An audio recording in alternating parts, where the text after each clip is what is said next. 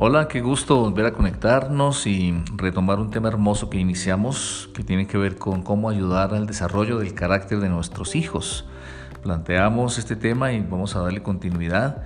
Hoy eh, tomando palabras del el apóstol Pablo hace más de dos mil años a Timoteo. Era mentor Pablo de Timoteo y dice en el capítulo 3, 14, 17, pero tú persiste en lo que has aprendido y te persuadiste sabiendo de quién has aprendido y que desde la niñez has sabido las sagradas escrituras, las cuales te pueden hacer sabio para la salvación por la fe que es en Cristo Jesús.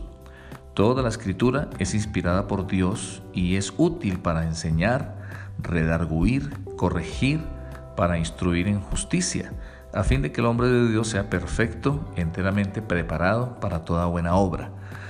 Eh, es un pasaje extraordinario que contiene principios eh, muy, muy importantes y prácticos que vamos a irlos desmenuzando.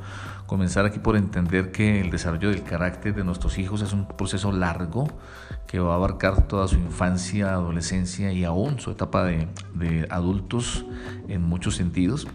Y que mm, la idea es que, como aquí dice, eh, puedan ellos aprender y persuadirse, que tengan convicciones de lo que les podamos enseñar.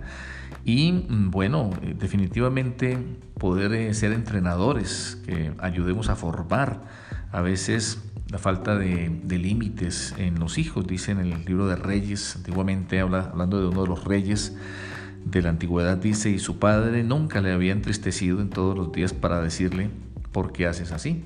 A veces nos falta, muchas veces es un poco de firmeza. Y aquí para concluir este episodio decir que esencialmente se trata de que el carácter se construye especialmente y mejor a través de una relación.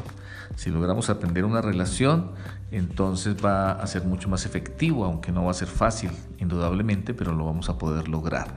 Necesitamos, es importante establecer, construir confianza y una relación para poder enseñar el carácter.